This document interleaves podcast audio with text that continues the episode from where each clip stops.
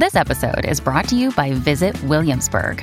In Williamsburg, Virginia, there's never too much of a good thing. Whether you're a foodie, a golfer, a history buff, a shopaholic, an outdoor enthusiast, or a thrill seeker, you'll find what you came for here and more. So ask yourself, what is it you want? Discover Williamsburg and plan your trip at visitwilliamsburg.com.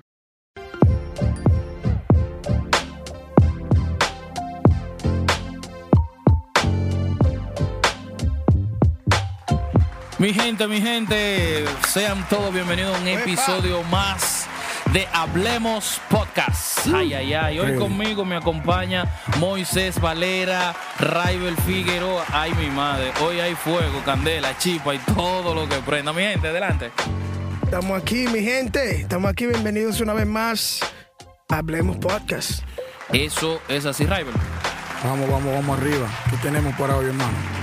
Mira, eh, déjame atarracarme la cabeza, aunque ustedes no me vean. Hoy vamos a hablar un tema sumamente, suma, pero sumamente importante. Ay, ay, ay, Si usted está pasando por esta situación, le vamos a dar forma de cómo ayudar. No de cómo señalar, sino de cómo ayudar. Bien. Y es algo que nosotros estamos viviendo hoy en día. Y me voy a basar en la Biblia. Sí, porque nosotros Right. no venimos a tirar patada voladora. ¿Y cuál En la Biblia. tema? Ustedes recuerdan en segunda de Samuel 11, aquella historia donde el rey David, el todopoderoso rey David que tenía el corazón conforme al de Dios, aquel que el mismo Dios daba testimonio de él. Ustedes se acuerdan cuando él escogió a uno de sus principales eh, soldados y los puso delante de aquella guerra que él no tenía el dominio de ese pelotón para que se lo llevaran, para él quedarse con su mujer. Ustedes se acuerdan de eso, ¿no, verdad? Claro, claro. Urias, Claro, claro, Urias. Betsabé. Eh, ustedes, ustedes, ustedes saben, y todo el que está yo sé que ha escuchado de esta historia. Entonces, hoy traemos un tema muy delicado, pero un tema muy importante que debemos tratar. Óyeme, Moisés. Ajá. Óyeme, Raibel. Dale. ¿Tú sabes cómo es el tema de hoy? ¿Cuál es? ¿Tú sabes cuál es el tema, Moisés? El abuso del poder ministerial. Ay, papá. El abuso del poder ministerial. Y eso se, eso se ve en la iglesia. Eso se ve en la iglesia, mano. Tranquilo, papi, tú verás ahora mismo. Y yo quiero que, yo, yo quiero que Moisés, Moisés, yo. ¿Cómo va a ser, te, paso la piedra, te paso de una vez la pelota, Moisés. Desata. El abuso del poder, el poder de los jefes, de los líderes, pastores, diáconos, ancianos de la iglesia, pastores de ministerio de música, departamento de niños, escuela bíblica, todo lo que sea un líder de cualquier departamento. Señores, eh, yo pensaba que esto no pasaba dentro de la iglesia, pero sí vemos gente abusando del poder la cual la posición que tienen dentro de la iglesia, la influencia que tienen dentro de la iglesia, abusan de eso. Ya y usted sé. se preguntará, "¿Pero ¿cómo así que abusan del poder? O una- uno de los casos más eh, comunes es el sobreuso del staff. Dale. El sobreuso de la membresía, el sobreuso de, los voluntarios dentro de la iglesia. Eh, líderes que no toman en, en cuenta que, hay gente dentro de la iglesia que tienen familias, tienen negocios, tienen trabajo. Y hay un... Encuentran una forma u otra en que yo, yo entiendo, y aquí hablo como líder, yo entiendo que cuando nosotros tenemos actividades dentro de la iglesia, queremos que la gente apoye. Claro, a nosotros claro. nos gusta ver la, la gente en la iglesia. Nos gusta ver nuestras actividades llenas, tener actividades exitosas. Pero si usted es un líder que no tiene muy buena preparación para hacer eventos o reuniones y todo lo quiere hacer a última hora, ¿sabe quiénes van a cobrar lo- lo- lo- lo- lo- las consecuencias de su mala preparación? Sus miembros. ¿Cómo? Usted va a querer entonces eh, llamar a reuniones a última hora. Mañana tenemos una reunión a las 7 de la noche. Todo el mundo, pero pastor, pero mañana nosotros tenemos día familiar en la casa. Pastor, yo estoy trabajando en la iglesia, estoy trabajando en el trabajo y, estoy un por... No, no, no, hermano. Las cosas del Señor aquí son, son primero. Mañana aquí, a las 7 de la noche, esto es una reunión con, todos los líderes para el evento que tenemos el sábado. pero ¿cómo así? ¿Y qué evento vi el sábado? Si, si, no está ni siquiera en la agenda de, de la iglesia. Yo tengo un amigo, mi hermano JC, que si está escuchando por ahí, te bendigo, papá. Él tuvo una, una, situación un poco, un poco complicada porque él era el pastor de jóvenes y él estaba recién casado, bro. Recién casado. Y estaba pasando por, por algunas situaciones, sabes, económicas. Y él estaba enfocado a trabajar y él recibió un mensaje de su pastor que le estaba diciendo, hermano, yo sé que que el trabajo es bueno, pero Dios es primer, en primero y ocupa el primer lugar en todo. Si usted tiene que seguir viniendo a la iglesia, él se quedó, pero pastor, ¿cómo? ¿Cómo así? Sí. Y le metió esa culpabilidad. Porque él era el pastor y lo forzó prácticamente. Bueno, no lo forzó, pero mi amigo JC se sintió mal. Porque él es la líder. Y como él ama el ministerio y ama el servir, sintió esa responsabilidad de tener que dejar algunas horas de trabajo para ir a satisfacer la necesidad que estaba en la iglesia, porque su pastor le mandó esa, esa directa. Entonces, ese abuso de poder, de abuso de los hermanos, del staff, que hay que estar aquí a ciertas horas porque hubo una mala preparación para un evento, eh, los músicos tienen que estar aquí temprano, a la, el culto a las 11 de la mañana. Los músicos tienen que estar aquí a las 7 de la mañana preparándose. y luego, brother, no se cantan las canciones que se prepararon. Entonces la, la, la, defensa del líder no, no, hermano, nosotros fluimos en el espíritu. Pero ¿cómo así?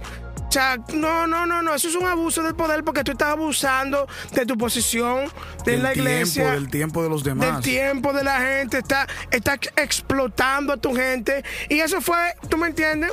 David en su, en su posición de poder como rey abusó de esa autoridad porque él quería cosas a la fuerza. Y ya ustedes saben la historia, mandó a matar a saber y todo el, resto. Habría, perdón. El esposo debe saber. Tú sabes que la gente, tú sabes que realmente los pastores y todo el liderazgo de una iglesia debe entender que en primer lugar la cabeza es Dios. Ellos, ellos solamente son servidores, personas Hay gente que le tienen más miedo a los pastores que a Dios. Claro, personas que están al servicio de los miembros de la iglesia al servicio eh, eh, para ayudar, para, para levantar al caído, para proveer si se necesita hacer alguna carencia.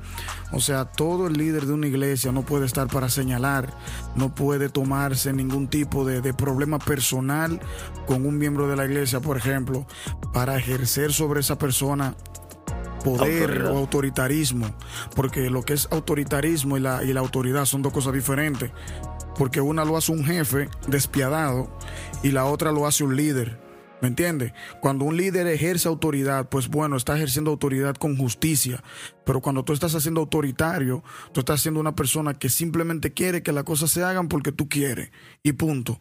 Entonces, en la iglesia vemos a personas, vemos a personas que imponen sus preferencias, imponen sus opiniones, eh, como que esa es la ley.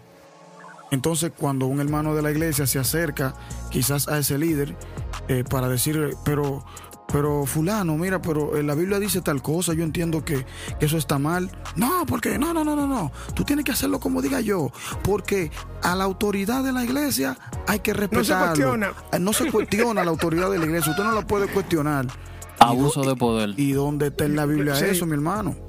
¿Dónde está la Biblia? Entonces yo no puedo tener miedo de acercarme a mi líder. Yo no tengo que tener miedo de acercarme a mi pastor, de acercarme a un diácono. ¿Por qué?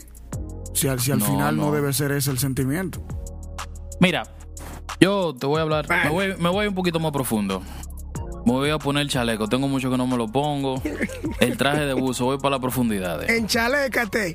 Voy para abajo. Oye, eh, lo primero es que me gusta el famoso dicho que dice, es mejor ser líder que jefe. Claro. Cuando usted es líder, usted hace líderes. Cuando usted es jefe, a usted hace que le tengan miedo y no por respeto. No por respeto, sino por miedo. Esa es una. Cuando yo voy a la Biblia, yo veo que Dios pone unos diáconos es para el servicio de la iglesia. Así es. Líderes, escuchen, líderes. Ustedes no son dioses, ustedes no son ni siquiera pastores. Ustedes están para el servicio de la iglesia, ustedes están para orar. Mi hermano, hasta para tomar una, una escoba si hay que tomarla. Eh, y, y todo lo. Y mira, mira qué cosa. Raibel, Moisés y yo somos líderes en nuestras congregaciones. ¿Eh? Para que no vayan a decir que estamos eh, tratando, no, no, no, no. Somos amigos de nuestros pastores, hablamos con nuestros pastores. O sea, vamos a, a, poner el paréntesis para que nadie vaya a prejuiciar o vaya a sacar algún tema, algún conflicto. No, no, no, no, no. Yo soy amigo de mi pastor. Raibel es amigo de su pastor. Moisés es amigo de su pastor. Entonces, yo estoy viendo algo y hermano, el poder es bueno, es bueno el poder, muy no le gusta? bueno, muy bueno el poder, pero escucha, eh, lo importante es tú saber cómo usar ese poder y a favor de qué tú usar ese poder. Porque es que yo veo que en el Antiguo Testamento, cuando yo leo la iglesia primitiva, mi hermano, la iglesia primitiva, lo que le gustaba era servir, a su prójimo. Moisés, Raibel, ahora todo el mundo quiere ser profeta, ahora todo el mundo quiere ser pastor, ahora todo el mundo quiere ser evangelista, ya nadie quiere ser servidor, nadie quiere ser servidor. Sin embargo, todos, todos quieren todos tener esos poder. ministerios son para servir. Todos. Me- tú- Todos. Obvio, mano. Pero es que lo quieren hacer es por el poder.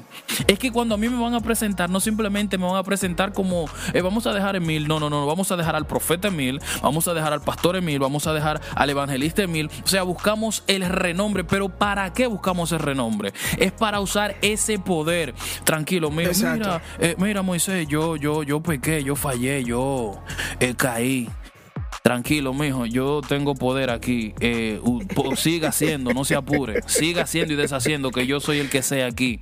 Y, hermano, Ay, eh, ay, eso, ay, eso, eso suena difícil. Se dan esos casos, sí. dan Hay esos casos, que se dan así. Extremos, pero se dan. Se dan. Se dan. ¿Tú estás entendiendo? Si no- O sea, Pastores que eh, esconden, esconden situaciones dentro de la iglesia porque ellos tienen el poder para hacerlo y usan protocolo eclesiástico para ocultar ciertas cosas porque le tienen más miedo a lo que dirán la gente afuera por el escándalo que puede hacer. Por ese temor es porque dentro de la iglesia ellos han ejercido su poder como pastor que la gente ahora lo ve como dioses. ¿Me Y señores, la última vez que yo chequeé eso es idolatría. Exactamente. Ajá. Exactamente. Entonces, ya hay una situación dentro de la iglesia, es más fácil para los pastores ocultar eso que enfrentar la iglesia o enfrentar la comunidad porque tienen miedo de que te ahora critiquen y pongan en cuestión tu gran mm, liderazgo que tienes, señores. Un extremo, pero se dan. Son Sí, casos que se dan. Claro. Entonces, entonces, hermano, mira, yo sigo y, y- y sigo abundando en, en mi, en mi idea, en mi opinión. Día tras día vamos a vivir, vamos a tener personas con las cuales nos vamos a rodear. Hermanos, que nuestro evangelio, nuestro evangelio que usted y yo estamos viviendo hoy, depende qué tan lejos llegue por mi ego. Sí. Mm, ay, papá. qué tan lejos llegue por cómo yo me manejo. Qué tan lejos llegue al prójimo por cómo yo se lo exprese con, con actos eh, físicos, con actos eh, De solemnes, servicio. con- con- de servicio, con cualquier acto como usted entienda. Pero amado, hoy en día, hoy en día, el único, el único que es el líder absoluto se llama Dios, Jehová de los ejércitos. Exactamente. El único. O sea, yo hoy no vengo aquí, eh, incluso yo soy líder, y si yo como líder tengo, tienen que moverme porque lo estoy haciendo mal, hermano, que me muevan, porque el evangelio no se puede parar por mí. Exactamente. El evangelio no se puede parar por mí, y no se va a parar nunca por un humano. Claro. Exactamente. Por mi abuso de poder. Por yo quererme creer que yo soy la última Coca-Cola del desierto y si yo no predico el domingo no se va a mover Dios. ¿Y qué mentira es esa, mi hermano? Como un tema que como un tema que tratamos la semana pasada, eso está raro. ¿Tú estás entendiendo? Entonces, cuando nosotros queremos abusar del poder, hermano, mira, en, eh, fíjate de esas. Wow, va, va a sonar fuerte y va a sonar crudo esto. Pero esas iglesias donde hay gente que abusan del poder, la iglesia no crece, se Para mantiene nada. mediocre. Para nada. Ay, mi madre. Pero tú sabes, tú es. sabes dónde está la- tú sabes dónde está el problema. El problema está en que ese, ese tipo de líderes no se encarga de educar a, a la, a la iglesia. Ese tipo de Claro líderes no. solamente le provee a la iglesia la información necesaria para que ellos sean cortos de vista y no puedan Rival. y no puedan ver y no puedan ver un panorama completo de lo que está sucediendo. Mayormente, ese tipo de, de líderes no llevan a la iglesia a un conocimiento pleno de la palabra de Dios, porque ¿qué pasa? No. Cuando tú como líder eh, transformas a tu iglesia, lo llevas a un nivel en que la iglesia se convierte eh, en esa iglesia de Berea, que era una iglesia que todo lo escudriñaba, todo lo sopesaba, eh, eran muy meticulosos. ¿Por qué? Porque estaban llenos de la palabra. Pero cuando tú una iglesia la, la crías de manera miope, gente con miopía espiritual que no pueden ver nada, solamente todo lo ven a través del lente de su líder. Entonces Ay, ay, ay, hay ay, problemas. Rival, es que esos pastores, esos líderes, Sí, esos señores, Exacto. esos señores se encargan es de darle una crianza a esos miembros de alabar al pastor. Ay, no, porque mi pastor dijo. Ay, no, porque mi pastor hace. Ay, no, porque mi pastor. Y hablan por los ojos del pastor. Claro. No hablan porque han vivido eh, su propia vida en el Evangelio. Es lo que tú dices. Cuando un pastor, yo creo que al pastor se le hace más fácil cuando un pastor cría y educa eh, correctamente a los miembros de su iglesia. Y yo te voy a decir ahora por qué. Ahora por qué. Sí, no, una realidad, hermano. Yo te voy a decir ahora por qué. Cuando tú eh, educas a la gente a través de la palabra, mi hermano, la gente va a estar activa y lo único que tú vas a tener en tu iglesia es debate bíblico. Pastor, mire, vamos a sentarnos, vamos a debatir este tema y no va a haber una, una discusión o un miedo. Ay, no, ahí viene el pastor, hay que bajar la cabeza, hay que hacer una inclinación, hay que hacer una reverencia. Eh, Vengo señor, duro. reprenda al diablo. Vengo duro. Dale, Señores, miren, Desata. em, usted no ha conocido hermanos que han salido de otra iglesia y aún no pueden someter y honrar al pastor cabecera de la nueva iglesia donde están, Ay, porque no pueden de dejar de comparar a su nuevo pastor, a sus nuevos líderes, ay. por el abuso y la, y la manipulación y la y todo lo que ustedes puedan nombrar que tuvieron dentro del otro lugar, que ahora tienen un mal prejuicio por este nuevo pastor, por lo malo que le hizo el otro. Yo conozco unos cuantos Claro. Ay, sí. ay, ay, ay, ay, ay, ay, y ay. salen heridos. Hay otros que son en lo contrario también. Hay otros que no pueden ejercer un liderazgo efectivo en la iglesia porque ahora también abusan de ese poder porque de ellos también abusaron de ese, con ese Ay, poder. mi madre, de generación lo traen Es eso. Exacto. Eso es un problema. Yo recuerdo, a mí mi esposa me dice, no, lo que pasa es que tú eres muy... Me dice que yo, yo soy muy entendido, soy muy comprensivo con mis jóvenes. Pero a la misma vez también soy directo. Y yo recuerdo eso, a mí me pasó esto una, una ocasión. Yo tuve una, un, un- un- que, que hasta el día de hoy, de todas las experiencias que yo tuve dentro de mi iglesia natal, allá en República Dominicana, aún las atesoro aquí.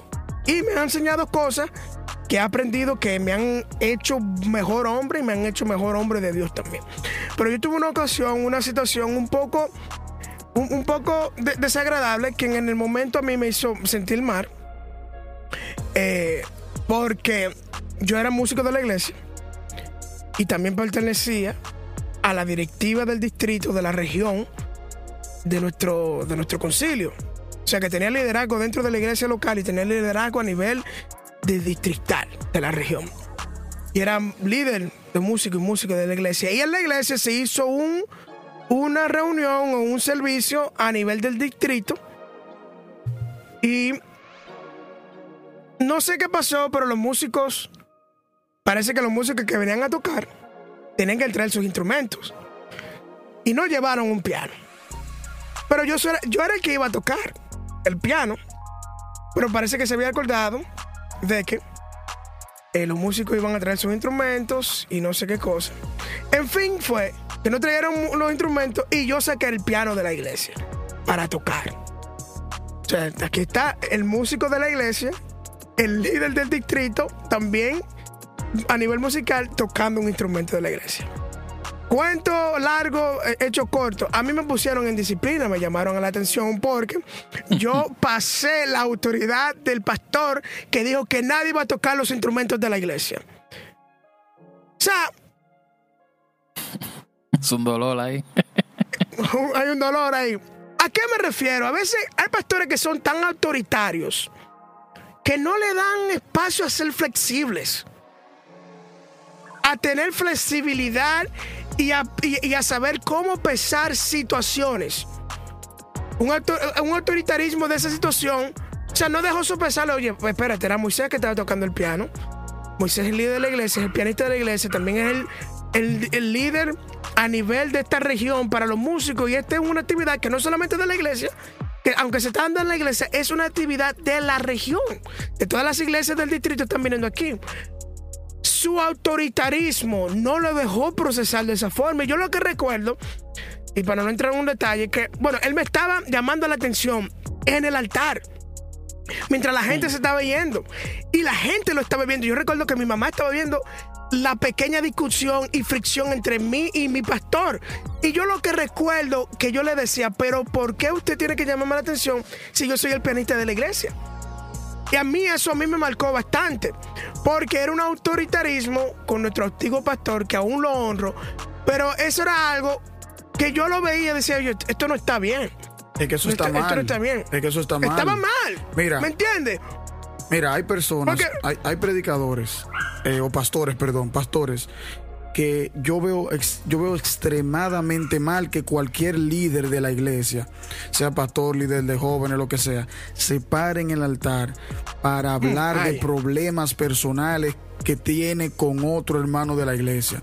Si usted, si usted tiene diferencia con un grupo de la iglesia, si usted tiene diferencia con un hermano de la iglesia, usted lo que tiene que hacer es llamar aparte a ese hermano y, y sanar esa situación que se está dando. Usted no tiene por qué hacer público ninguna diferencia, eh, sea doctrinal, sea eh, eh, personal, que usted tenga con un hermano de la iglesia, usted pararse ahí en el altar, ah, como si una tiradera con tu video, como le dicen aquí en República Dominicana, una tiradera, usted se para con ese micrófono dolor. y usted le empieza a tirar a, a- a los jóvenes, y usted le empieza a tirar a, la- A dama o a los caballeros. O sea, ese no es parte del mensaje y ni siquiera ese es su rol. Su rol es usted jalar a esa persona, decirle, mira, pasa esto, sucede esto y llegar a un acuerdo. Porque al final lo que usted quiere es construir, restaurar, sanar, no echarle leña al fuego. Mira. Raibel, yo, yo fui, yo, yo fui, yo fui producto, fui víctima también de esa situación. En pleno mensaje, ¿Cómo? a mí, sí, varón, te estoy diciendo que si yo te estoy hablando, yo he experimentado ese abuso de ese poder. Bótate ese nada- dolor. nada- ¡Un dolor! Eh, señores, cosas que no tienen que ver con nada del mensaje. Y en pleno mensaje, el pastor dice, me dice, me mira a mí y luego mira el papá de la, de la- de la otra persona involucrada, que en aquel tiempo era una persona, era, de- era mi novia. Y él me miró y mira, en pleno mensaje, y dice, yo quiero que Moisés ni fulano se sientan mal con lo que yo voy a decir. Ay. Y empezó en pleno mensaje a hablar de mi situación de noviazgo de adolescente en público. Oye, oye eso. Ay, ay, ay, Ajá, ay, ay, eso ay. abusó completamente, número uno, de la confianza, de saber de la información de lo que estaba pasando, y abusó de que él estaba en el altar y que él era el pastor y como que nadie lo podía cuestionar, y decirle que estaba mal. Y ese es el orden ay. de Dios.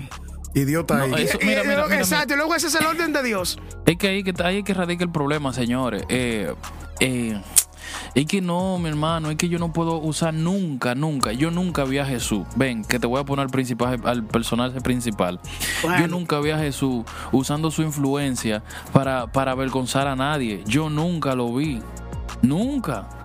O sea, yo al contrario, lo que cada vez que veía a Jesús, Jesús en la historia que usted ve, Jesús siempre está haciendo un milagro, Jesús está siempre alimentando a alguien, Jesús está, está dando una parábola, Jesús nunca andaba. La única vez que yo vi fue a Jesús quillado en buen dominicano fue cuando quisieron coger el templo de, de, de- de de mercado, mercado. de mercado. Claro. Que Jesús entró dando patadas y trompadas.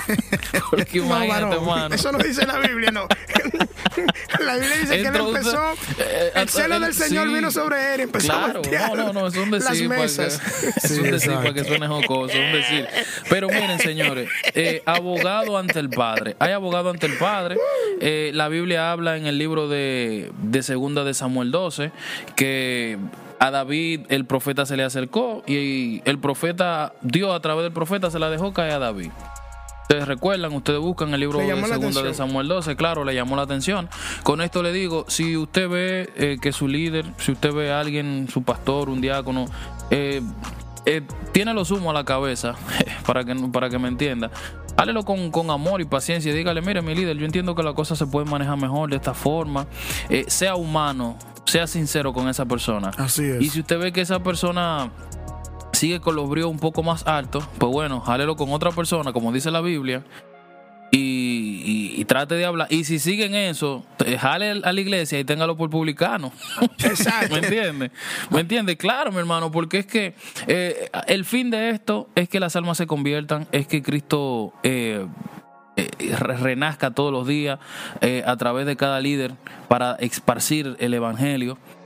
Y, hermano, estamos aquí es por la obra y la misericordia los de Dios. Líderes tenemos, los líderes tienen que, tenemos todos que mostrarnos eh, como personas, eh, como personas imperfectas. Tenemos que mostrarnos como personas que, aunque hemos sido llamados a ejercer un liderazgo, somos personas que también podemos caer y podemos estar en momentos en el que necesitamos ayuda. Entonces, eh, Jesucristo en todo su ministerio lo hizo para el servicio del pueblo. Si ves a Moisés, Moisés también en todo el tiempo que estuvo fue a servicio del pueblo, que están enfermos, que quieren maná, que quieren esto, que quieren lo otro. Moisés que hacía consultaba con el Padre todo el tiempo estamos, estamos viendo que también los doce discípulos, en el tiempo que estuvieron, arriesgaron su vida. Porque por servir, por llevar un evangelio eh, lo más claro y entendible posible para que todo aquel que lo escuchara eh, pudiera recibir a Cristo, ese mensaje que restaura y cambia, no un mensaje que está eh, solamente para ejercer autoridad y hacer lo que yo digo porque sí. Entonces, vamos a, a tomar eh, como referencia al líder, al mejor líder de todos los tiempos, que es Jesucristo, y luego que lleguemos a ese estándar o que intentemos más o menos mantenernos en ese estándar, pues seremos eh, eh, los líderes que Dios quiere que seamos. Amén. Eso así, Yo digo que nosotros los, los líderes debemos de cada día aprender y tomar en cuenta de que hay una gran diferencia entre poder y autoridad. Yo le mm. dejo eso para otro tema. Eso es así, mi gente.